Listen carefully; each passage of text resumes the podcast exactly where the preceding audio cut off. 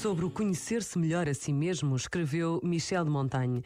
Se ocasionalmente nos ocupássemos em nos examinar e o tempo que gastamos para controlar os outros e para saber das coisas que estão fora de nós, o empregássemos em nos sondar a nós mesmos, facilmente sentiríamos o quanto todo esse nosso composto é feito de peças frágeis e falhas. Acaso não é uma prova singular de imperfeição não conseguirmos assentar o nosso contentamento em coisa alguma e que, mesmo por desejo e imaginação, esteja fora do nosso poder escolher o que nos é necessário?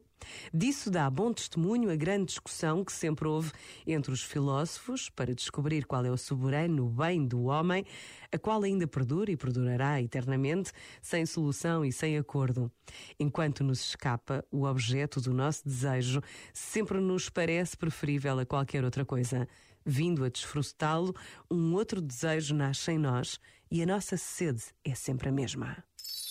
Este momento está disponível em podcast no site e na app da RGF.